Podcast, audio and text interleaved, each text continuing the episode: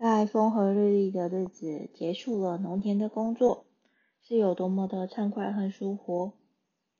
今天呢，是第三次到凤梨田去，走在不平的黄土路面上，闻着空气中带着些许湿润又干燥的青草味，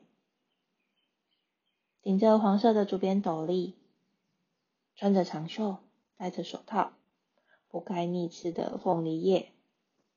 啊，发现了，躲在叶子后面的凤梨，那黄澄澄、微胖的凤梨身躯终于露出来了。左手呢抓着凤梨的头部，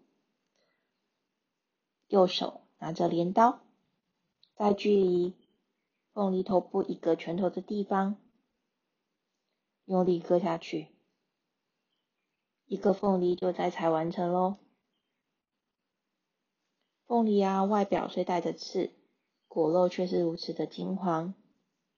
甜甜的果香，在咬下一口之后，微甜的果酸和些许的花香弥漫在嘴中，微甜微酸的口感，真是让人欲罢不能，一口又接着一口。凤梨是论斤称两的卖，将凤梨依照重量和大小分装到。包装箱里，封箱之后就可以上车出货到客人手中了。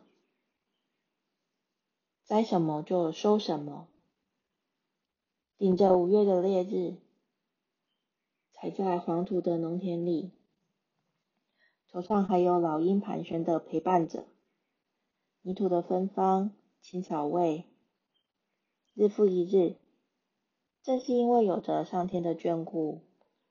而我们也都努力着，去栽种我们心中那美好的果实，把农作物送到消费者手中。这是农夫的日常，也是生活中的幸福。